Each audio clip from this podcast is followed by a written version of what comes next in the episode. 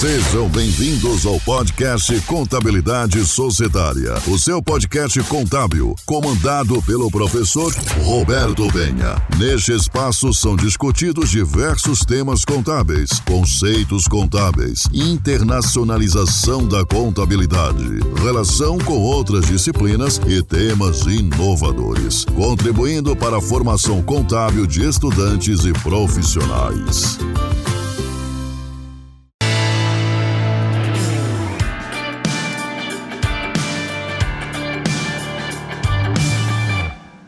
Você tem interesse de compreender um pouco mais sobre possibilidades de investimento, as melhores opções, o que podemos definir como parâmetros interessantes para a escolha de empresas que vamos aplicar nossos recursos, a nossa sobra financeira? Bem, a gente pode utilizar diversos critérios. Se formos classificar isso em dois grandes grupos, existem critérios levando em conta a análise fundamentalista e análise técnica. Neste podcast, vou tratar com você sobre análise fundamentalista e vou explicar alguns fatores que você deve considerar, alguns fatores que são muito positivos na minha opinião e outros talvez são fatores limitadores também da análise fundamentalista. Posteriormente, também terá um podcast exclusivo falando sobre análise técnica, bem como também vídeo no YouTube com estes materiais e aí sim com complementos gráficos, principalmente quanto à análise técnica. Então, se você quer compreender um pouco mais sobre critérios a serem considerados para um investimento e dentro do parâmetro de análise fundamentalista, convido você para acompanhar este podcast comigo. Vamos lá?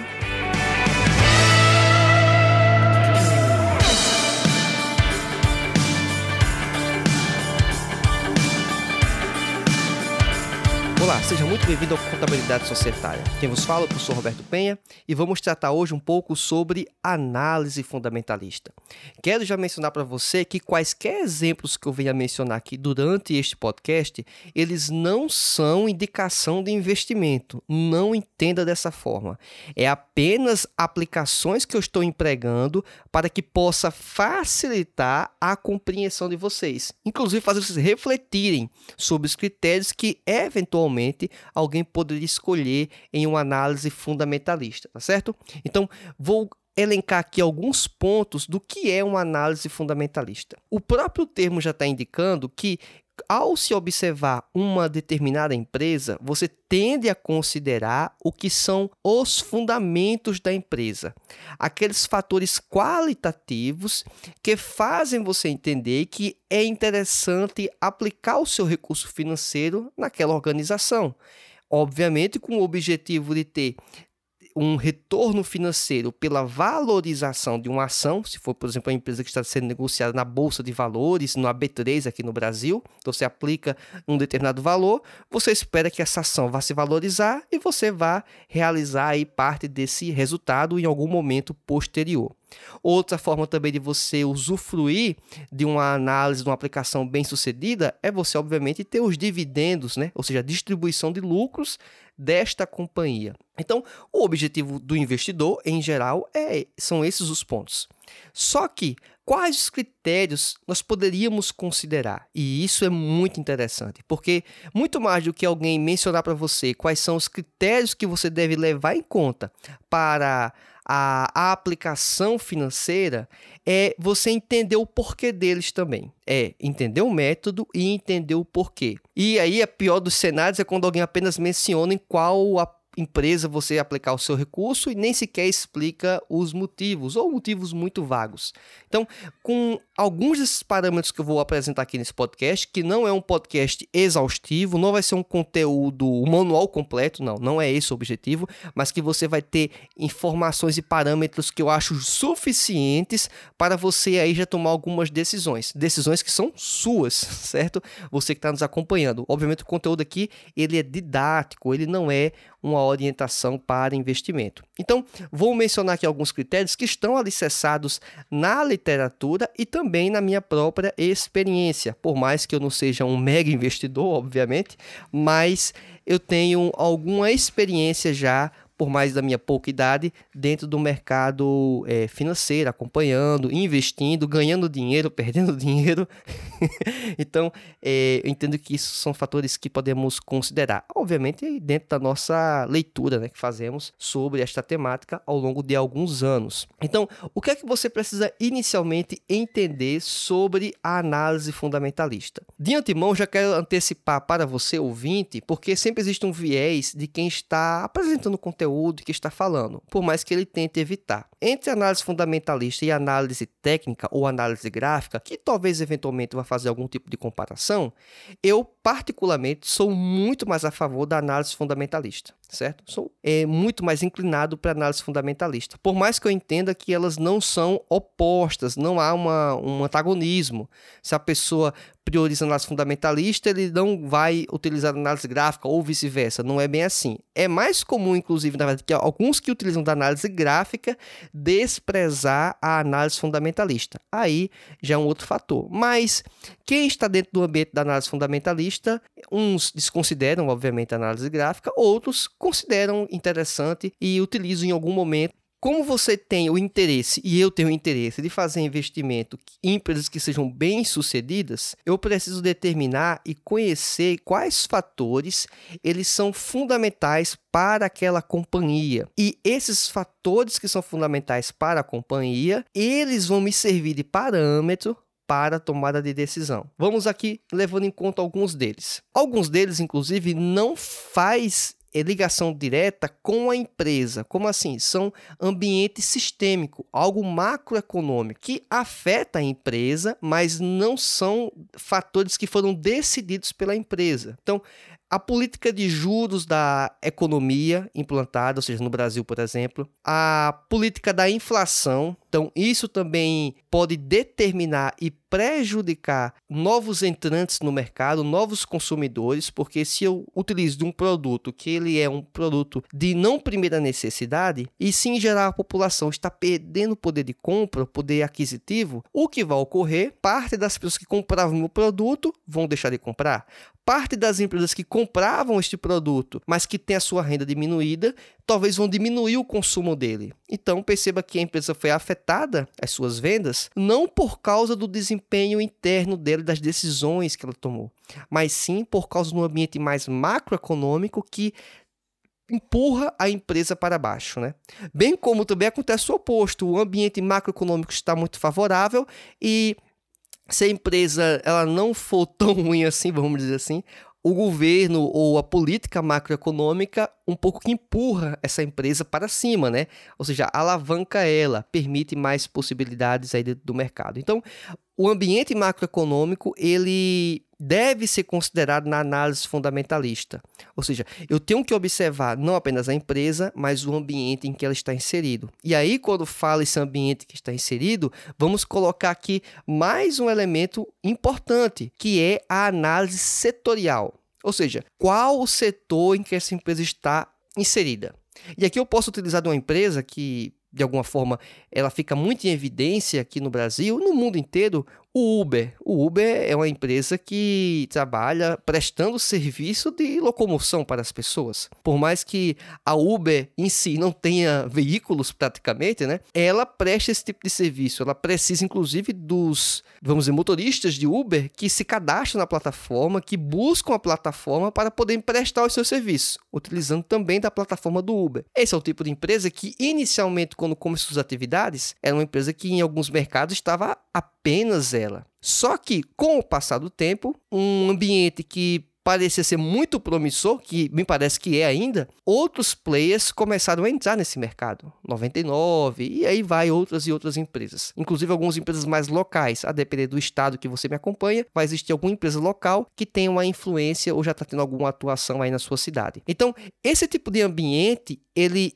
incorre. E o cenário que era para se aplicar, talvez, um investimento na empresa Uber, há alguns anos atrás, ele pode mudar por causa da concorrência. Ou seja, o fator setorial pode desfavorecer o investimento, por exemplo, na empresa do Uber. Então, a mesma coisa se aplicaria para o 99 e vice-versa. Então, é só para você compreender que eu não posso tomar decisão de investimento olhando única e exclusivamente para a empresa a qual quero fazer a reflexão se faz sentido ou não aplicar o meu recurso financeiro lá.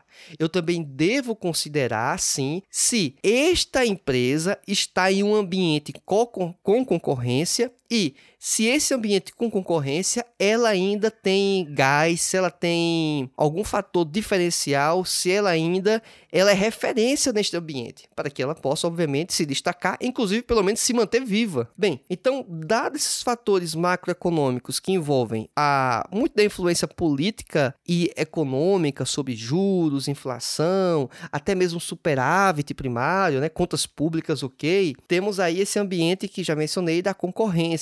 Então, então, o setor tem que permitir, eventualmente, que aquela empresa em questão possa crescer. Se ela não é a referência nesse setor, então, muito provavelmente, ao analisar essa empresa, eu vou constatar que tem um par, um concorrente nesse ambiente que parece talvez ser o um melhor investimento, uma melhor oportunidade de investimento. Então, a pessoa vai lá e muda e vai, talvez, eventualmente aplicar nesta outra empresa, ou até em duas, por que não? Então, essa é um, uma outra questão. Já dentro do ambiente empresarial, ou seja, dentro da própria empresa, deveríamos considerar é, outras questões. Como assim? Vou colocar aqui um outro tipo de empresa um, que possa é, fazer aqui sentido algumas indagações que eu vou colocar. E depois eu volto lá, por exemplo, do Uber. Vamos colocar aqui, por exemplo, o Carrefour, uma grande empresa, um player internacional. E quais fatores deveríamos considerar ou refletir para aplicar ou não no Carrefour? Além de observar, por exemplo, o nível de faturamento e assim vai. Uma questão que poderíamos pensar: o Carrefour vende produtos em geral, muitos deles de primeira necessidade, que são o quê? Alimentos. Então as pessoas precisam de alimentos. Então esse é um ponto inicialmente positivo, porque se eu estiver em dúvida entre aplicar o recurso meu no Carrefour e uma outra empresa, seja de qualquer outro setor, vamos setor de viagens, uma CVC, por exemplo. Mais uma vez estou falando que não é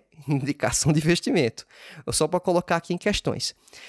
Digamos que eu queira aplicar meu recurso no Carrefour, seja no mercado nacional ou até em uma bolsa internacional. E a CVC, por exemplo. Entendemos, obviamente, acho que quase que consenso comum, que o que o Carrefour oferece são produtos de primeira necessidade e a CVC não. Então, o ambiente de consumo para os produtos do Carrefour tende a ser muito maior, certo? Não quer dizer que vai ser mais lucrativo. Também tem isso, né? Porque depende do fator agregado de lucro nos produtos, né? Então também tem isso. O Carrefour vai ganhar muito mais na rotatividade, porque basicamente é um supermercado, né? Apesar que vende eletrodomésticos, eletrônicos e outras coisas mais. Mas vamos pensar aí talvez no principal elemento que faz as pessoas irem para um Carrefour, por exemplo, um hipermercado. É em virtude de abastecer um supermercado. Então, dada essa informação, eu devo considerar como se dá, por exemplo, a logística dessa empresa. Ou seja, como é que ficam a distribuição dos produtos. A logística pode e deve ser um fator importante. Quais são os depósitos, os armazéns, como estão distribuídos no Brasil. O custo de logística para o Carrefour é algo importante. Então, se a pessoa quer entender muito mais da empresa, tem que observar lá os seus demonstrativos contábeis, que, que é uma boa referência, certo? Para tomar a decisão fundamentalista. E nesses demonstrativos contábeis, talvez identificar o custo de logística. E outra questão também que já foge um pouco do demonstrativo contábil, mas que é, dentro de, algum, de alguma forma, pode ser possível obter essa informação. Quais são os parceiros da empresa? Quem são os fornecedores? Quem faz a logística do Carrefour? É a, o próprio Carrefour ou é um grupo terceirizado, ou uma empresa terceirizada, ou um conjunto de empresas? Então, tudo isso pode influenciar. Talvez de terceiros possa ser algo interessante, talvez não. Então, e isso depende de como você enxerga o mercado e como é, inclusive, o contexto em que estamos. Uma outra questão também é quem dirige a empresa. Observe que eu estou falando aqui de questões que alguém poderia pensar, poxa, o que é que isso tem a ver? tem tudo a ver. Quem compõe a alta administração da empresa? Ou seja, o conhecimento, a bagagem, porque é este grupo que vai determinar o andar da empresa. Obviamente, dentro de um conselho de administração, um grupo de conselheiros. Ou seja, é este grupo que está tomando as decisões dentro da empresa. É este grupo que deve ser altamente qualificado. Então perceba que este ponto tem que ser muito e cuidadosamente observado. Então, a, uma empresa que tem uma alta rotatividade de executivos pode ser um indicativo que está com problemas, ou seja, não está dando resultado, pode ser má escolha da própria é, organização, né, escolher os seus executivos. Então, isso é uma questão também a observar. Um outro elemento também que devemos pensar ao longo do tempo, e a história nos mostra isso, é o quão ela se adapta a questões que são consideradas de inovação. Ou seja, o quanto ela se adapta ao mercado, às necessidades do mercado. É uma empresa com uma visão mais aberta ou não? Então, isso também pode influenciar. Como é que ela motiva os seus empregados? É um outro fator também. Os próprios clientes, a fidelização do cliente é um fator e é um ativo muito importante. Ele não é observado em balanços contábeis, mas ele vai refletir certamente no balanço contábil, porque é inclusive interessante mencionar isso. Por mais que a gente entenda que o fator preço é um fator primordial, essencial, mas o fator também de bom atendimento, características mais qualitativas que não sejam o preço, é também considerado pelos consumidores. Então, isso também é um fator que pode sim determinar o sucesso da empresa, porque para o sucesso da empresa ocorrer, precisa que haja demanda. Então, precisa cativar os seus clientes para manter essa demanda. Então, perceba que são elementos que a análise gráfica ou análise técnica, como você queira chamar, eles não conseguem indicar isso. Não, eles só conseguem ver a demonstração lá no gráfico em virtude de demanda compradora e vendedora que esses compradores e vendedores, em tese, alguns ou partes poderiam estar observando essas questões, mas não dá para se saber exatamente, por mais que exista a hipótese da eficiência dos mercados. Mas é uma hipótese e não uma lei. Então, é apenas uma teoria que não dá para confirmar se ela de fato é uma teoria que se comprova 100% das vezes. E, na verdade, estudos mostram que ela não se comprova 100% das vezes, por sinal. Então, alguns pontos que devemos considerar. O Carrefour, ele depende de produtos que sejam, por exemplo, importados.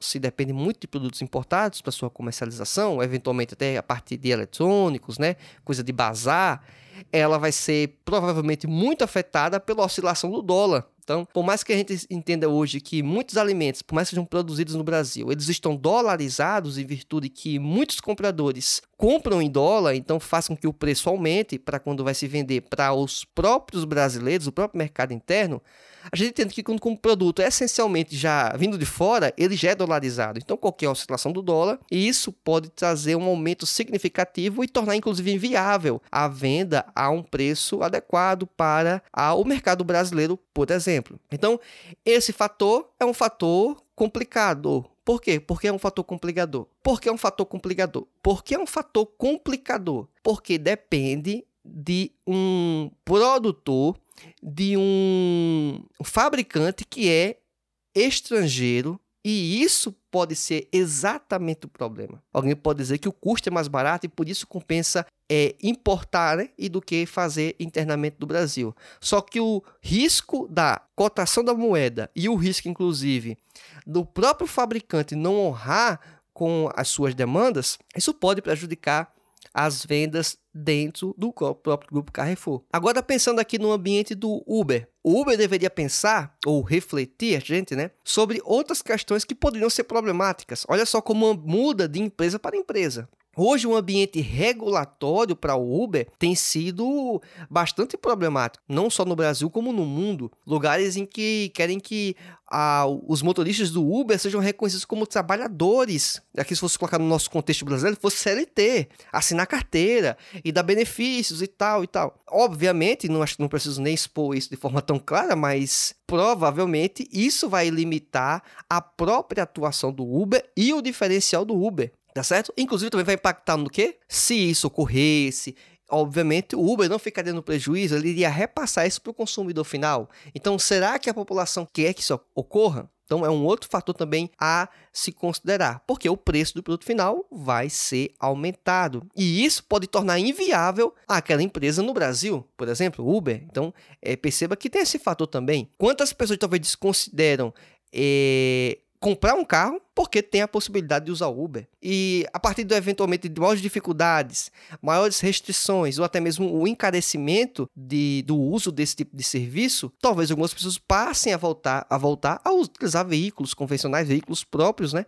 E aí é, inviabilizar parte da, do avanço, do crescimento das receitas do Uber. Então, só para dar uma referência para você. Então, uma outra questão também que deveríamos considerar é, além dessa regulamentação do setor, no caso do Uber, e da própria concorrência, que também já mencionamos, é quais são as possibilidades desse tipo de empresa abraçar ou entrar em outras áreas. É interessante, porque por mais que a gente tenha empresas que são especializadas em um determinado segmento, elas podem, a partir desse momento, buscar outras possibilidades de atuação. E nós enxergamos isso, inclusive, no próprio Uber, quando passou a utilizar também um mecanismo de entrega de alimentos, né? Por meio, digamos aí, dessa estrutura que eles tinham montado, talvez de aparato tecnológico, mapeamento de GPS e por aí vai. Então, perceba que a empresa, ela tem esse aspecto também de identificar possibilidades de atuação fora da caixinha. E isso me parece ser um ponto positivo. E eu deveria considerar isso eventualmente numa análise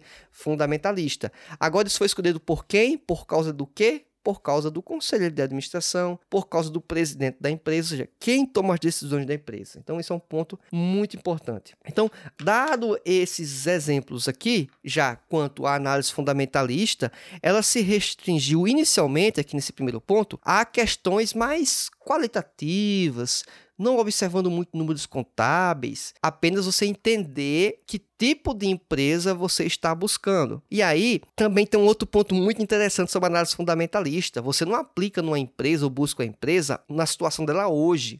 Você aplica numa empresa pensando no amanhã, no futuro. Aí esse futuro depende de cada investidor, os objetivos que ele quer alcançar, o quão ele quer ter retorno rápido ou não, né? Então isso depende. Mas vamos considerar que o investidor pensa em aplicar em uma empresa que talvez ele mantenha esse capital, seja um holding, né? Segura aquele investimento por 5 anos, por exemplo, 10 anos. E você está com uma restrição de capital, o que é normal, né? Quase todo investidor, ele não tem o, o quanto ele quer de capital em mãos para poder investir, ele vai ter que escolher algumas empresas. E vai chegar uma questão, só para dar uma ilustração aqui, não quer dizer que é a melhor opção ou não, é apenas para você refletir, é que você vai ter que escolher entre empresas do mesmo setor, talvez. Então vamos pensar aqui, contextualizar mais uma vez setor financeiro, você tem lá a possibilidade de aplicar no banco Itaú e no Nubank. Nubank é um banco também é, relativamente conhecido já, né? É uma fintech. Em virtude disso, eu tenho que escolher uma aplicação financeira entre o Itaú e a fintech. E a fintech do Nubank. Dada essa informação, devemos considerar que tem alguns elementos. Eu vou colocar poucos,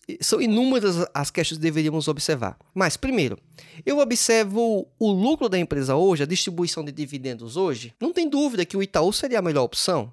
É lucrativo o Itaú. O Nubank não é lucrativo ainda, mas se você pensa daqui a alguns anos, provavelmente, na perspectiva de algumas pessoas, é que o Nubank ele está ampliando a sua capilarização, ou seja, está é, criando tentáculos, vamos dizer assim, e abraçando a maior quantidade de pessoas possíveis hoje, é uma estratégia isso, para que posteriormente ele possa, digamos assim, não mais queimar dinheiro em absorver mais pessoas, assim, começar a usufruir dessa capilaridade alcançada, dessa influência, várias pessoas com aplicativos, com cartões de crédito, cartões de débito, com algumas é, vantagens e passe a cobrar por parte das vantagens, passe a oferecer mais serviços para pessoas que estavam, digamos, desbancarizadas, hoje estão bancarizadas e estão no Nubank. E isso pode fazer com que haja um retorno financeiro talvez muito interessante, ou até maior do que o Itaú daqui a alguns anos. Então, perceba que esse tipo de escolha não é uma escolha tão simples. Depende muito dos seus objetivos. Isso se você está buscando aí uma distribuição de dividendos. Mas se você talvez busca a valorização da ação, ou seja, comprar a ação por 10 e vender por 50, um exemplo. Quem talvez tenha mais chance de valorizar? Então, é, provavelmente quem tem mais chance de valorizar a ação, digo provavelmente porque dado o tamanho das empresas, é o Nubank. É menor, tem maior alcance, tem mais espaço para crescer. Mas isso também leva a uma outra questão.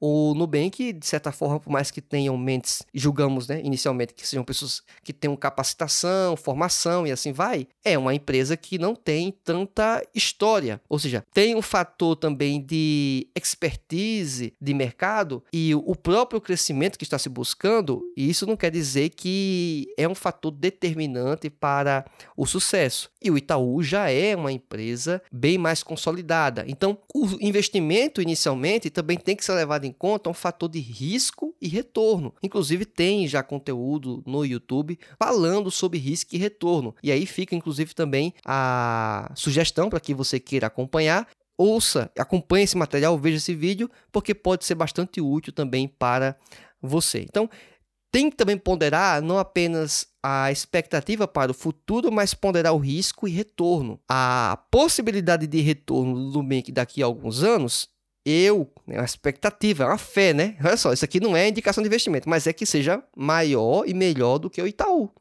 Mas o risco de dar errado o Nubank do que o Itaú daqui a 5 ou 10 anos é maior. Na minha percepção, o Nubank dar errado daqui a 10 anos, na minha percepção, é maior do que o Itaú.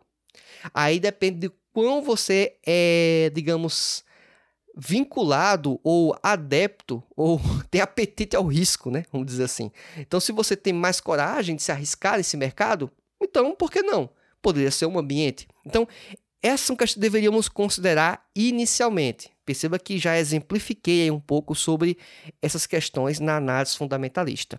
E eu utilizo, obviamente, muitas questões envolvendo uma, empresas que são SAs, capital aberto, porque exatamente as informações são públicas, o acesso é mais fácil, não que não precise de dinheiro, mas que a pessoa com o aplicativo consegue comprar frações aí dessas empresas via suas corretoras, que inclusive algumas têm taxas zero em algumas situações, ou taxas muito baratas, então a porta de entrada é, ao longo dos últimos anos ficou muito mais fácil, né? O que não quer dizer que dá para ganhar dinheiro fácil, só quer dizer que esse ambiente para entrar ele é fácil. Para ganhar dinheiro já não é tão fácil assim. Mas com algumas informações ao longo do tempo nós vamos percebendo aí como tomar melhores decisões financeiras e talvez acertar mais do que errar. Bem, então o que deveríamos pensar ao longo do tempo é qual o retorno que estamos querendo da empresa. Então, esse retorno deve considerar um fator que na análise fundamentalista é muito forte, é o valor do dinheiro no tempo. Então, é ver o valor da empresa daqui a alguns anos e trazer a valor presente, o que é um cálculo matemático. Posteriormente vai ter um vídeo no YouTube que eu vou explicar com maiores detalhes isso. Essa observação sobre como trazer a valor presente, por que, que ela é importante? É porque com o valor presente da empresa, por mais que eu tenha que ter uma série de elementos subjetivos, como o crescimento da empresa e assim vai, eu vou saber se o valor que ela está no mercado está subavaliada ou superavaliada em relação ao valor de mercado trazido a valor presente. Então, fazendo isso, eu tenho um parâmetro. Com este parâmetro, fica muito mais fácil eu saber se posso comprar aquela ação ou não. Este é um dos critérios. É muito bom falar isso, porque a pessoa vai se confunde e pensa que trazer o valor da empresa a valor presente, isso já resolveu. Não, não é assim que funciona. Por quê? Porque tem um fator que é muito importante. Qual é?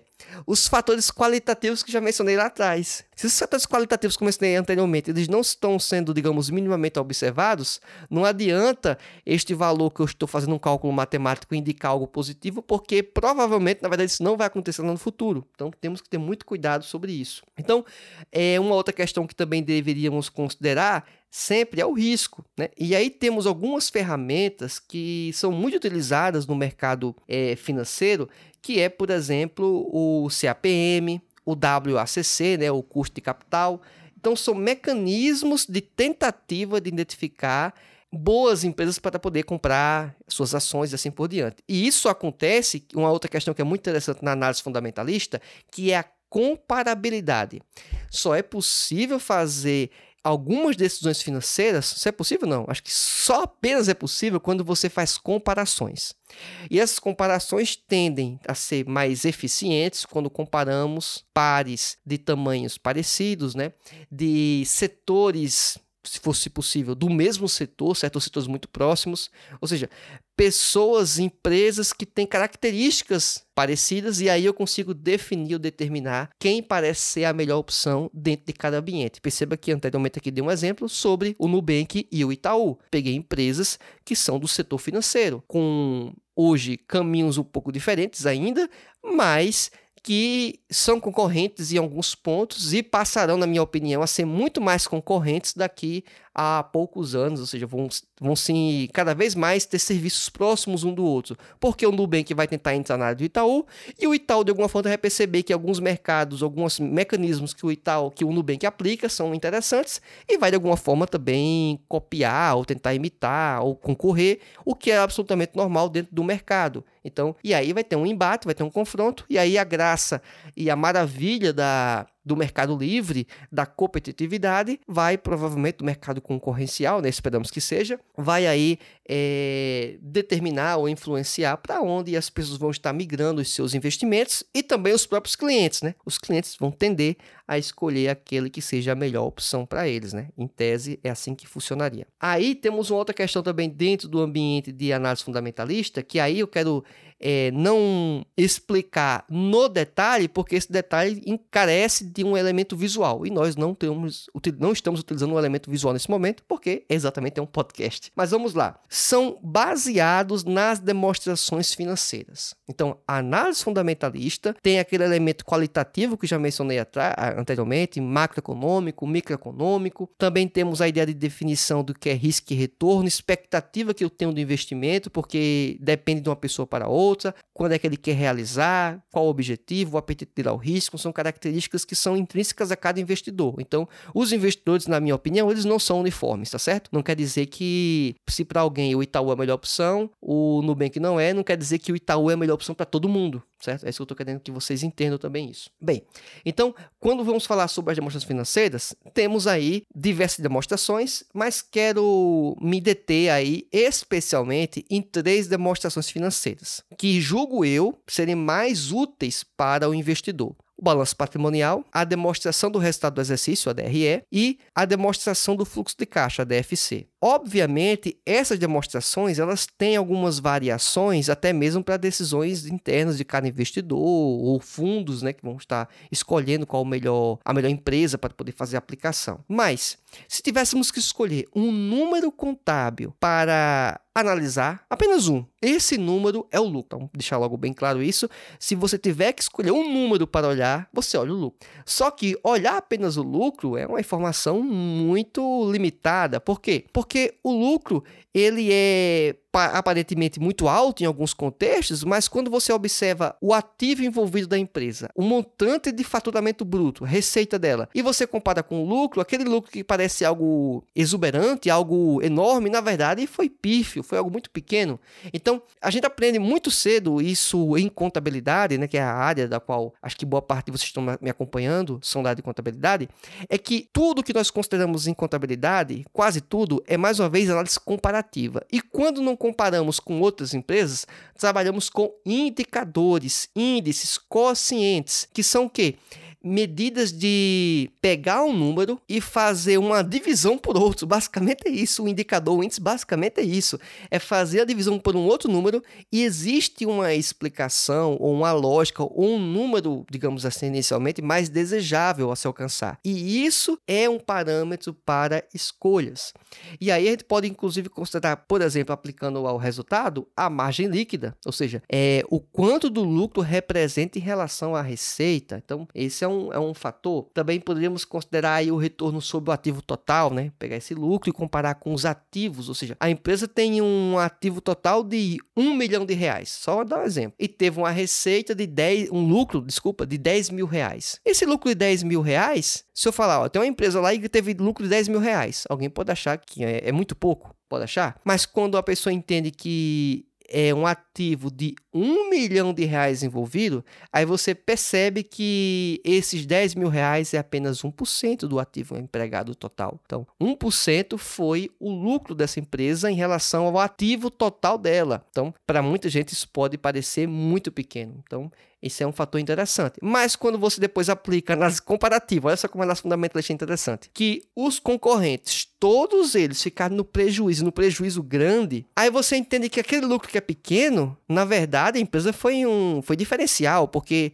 as empresas tiveram prejuízo no setor e 10 mil de lucro, ou seja, quase nada de lucro, na verdade foi algo muito positivo, porque ela foi simplesmente a melhor do setor dela. Por mais que o lucro foi apenas 10 mil, o que é 1% né, daquele ativo total. Perceba como é, é, a nuance da análise não é tão simplória assim. Inicialmente 10 mil era pouco, agora 10 mil já passou a ser muito de novo. de lucro. Então, é assim que funciona esse ambiente da análise fundamentalista e quero que você tenha muita atenção quanto a isso, para que você não possa considerar apenas um indicador ou um pequeno grupo de indicadores e achar que está tomando a decisão correta, que é a decisão mais acertada, e aí você pode estar tá entrando num beco sem saída, vamos dizer assim, tá certo? Agora, falando aqui também de outros indicadores que eu julgo que você deveria pensar e refletir. São indicadores até relativamente básicos, mas que são muito úteis, como indicadores de liquidez, liquidez corrente, liquidez geral, liquidez imediata, liquidez seca, indicadores de endividamento, como composição do endividamento. Esses são indicadores muito úteis. Também tem indicadores aí que podemos considerar como indicadores mais de operações da empresa, ou rotatividade, né, como prazo médio de recebimento, prazo médio de pagamento, prazo médio de estocagem, né, giro do estoque, e assim vai. Aí temos também um ciclo financeiro da empresa, ou seja, em quanto tempo da aquisição de um produto até a sua comercialização e recebimento, quanto tempo em média isso dura, esse processo, esse ciclo, seja uma empresa que é comercial, seja uma indústria que começa com a sua fabricação, né, com seus variados insumos, até chegar à sua conclusão. Então, em tese, quanto menor for esse ciclo financeiro, tende a ser algo positivo se o ciclo de pagamento ele for é, superior ao ciclo de recebimento, também tende a ser algo interessante, que a empresa gira o caixa primeiro, recebe o dinheiro para depois pagar, ou seja, não fica tendo que queimar talvez algum outro tipo de recurso financeiro, até tendo que ter aporte dos investidores para poder pagar dívidas né, que estão se vencendo antes dos recebimentos. A verdade é que é bem comum empresas que estão iniciando suas atividades, elas terem prejuízos ou praticamente não ter lucro. O normal é isso, né? O anormal é quando não ocorre isso. Aí você percebe que grandes players hoje, inclusive empresas importantes, muitas delas mal têm lucro, né? Mas às vezes estão é, investindo, plantando para que daqui a algum tempo venham colher. E aí pessoa talvez não entende por que, que a ação dela está se valorizando valorizando? É porque os investidores não olham o presente, eles olham o futuro.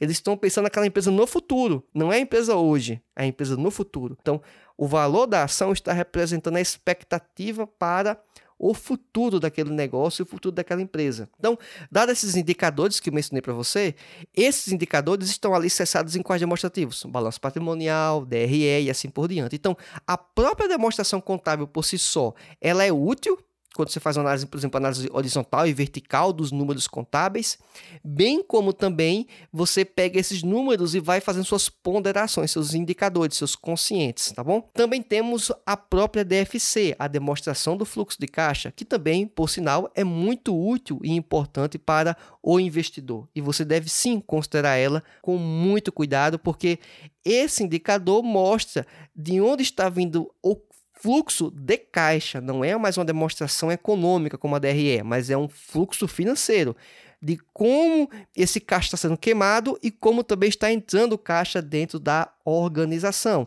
E aí a gente pode, inclusive, caracterizar o fluxo de caixa como operacional, investimento e financiamento, que são subdivisões presentes dentro deste ambiente.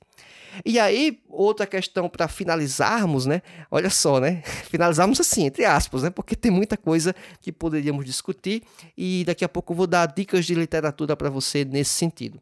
Algumas delas seriam também pensando no futuro. É, quais são os planos da empresa para o amanhã? E aí entra uma peça que muita gente, até da análise fundamentalista, na minha opinião, às vezes desconsidera, que é o orçamento empresas que são, vamos dizer, sérias, elas possuem orçamento. E algumas delas disponibilizam orçamento, tal, indicativos, projetos, estratégias, estratégias competitivas, é, o que ela espera daqui a alguns anos, quais mercados quer entrar, o que quer fazer, seus planos de ampliação, e isso também é importante para o mercado. É bem import é importante mesmo saber que o mercado, por mais que eu entenda que, em geral, ele é eficiente, mas não plenamente eficiente, o mercado também percebe quando a promessa é muito grande. Então, tem que ter um fator aí de equilíbrio, lógico, né? Daquilo que é prometido para aquilo que de fato vai e se espera que vai acontecer. O mercado tende a perceber isso. Então, esses são alguns fatores que eu deveria, pelo menos, considerar numa análise fundamental fundamentalista, certo? Então, já falei para vocês aqui de indicadores subjetivos, né, mas muito mais qualitativos, alguns indicadores que são econômicos, econométricos, vamos dizer assim. E perceba que a análise fundamentalista não quer dizer que é uma análise desprovida de números. Ela é provida de números, certo? Mas existem esses elementos também que devemos considerar. Perceba que para esse tipo de análise, eu não estou falando aqui qual é o preço-alvo exatamente para comprar uma ação, é, em que momento é para entrar, em queda, teto. É... Não, não estou entrando nisso aqui, resistência, não. Isso aqui é análise gráfica, análise técnica, que vai ter um podcast posterior que vai falar um pouco sobre isso e vou fazer aqui algumas relações com a análise fundamentalista.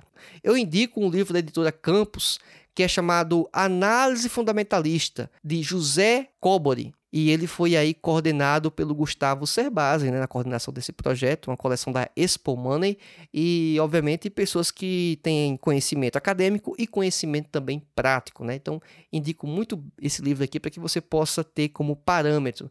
Isso quer dizer que você vai ter sucesso agora na sua empreitada se você está começando agora no mercado acionário? Não, não quer dizer isso não. Só quer dizer que provavelmente o risco de dar errado vai ser menor agora, tá certo? o risco de dar errado provavelmente vai ser menor. Porque com todos esses cuidados, a coisa ainda pode dar errada, certo? Porque sempre tem um time de entrar e o time de sair. E esse time de entrar e time de sair, não estou falando time da análise gráfica. Eu estou falando do time de entrar e de sair dentro dos critérios da análise fundamentalista. Então, é isso que você possa aproveitar esse conteúdo. Peço que se você ainda não se inscreveu nas plataformas de podcast em qual você está acompanhando isso, por favor, favorite este podcast, se inscreva nele para que você possa estar atualizado para os novos episódios. É isso, até a nossa próxima aula. Até mais, tchau, tchau.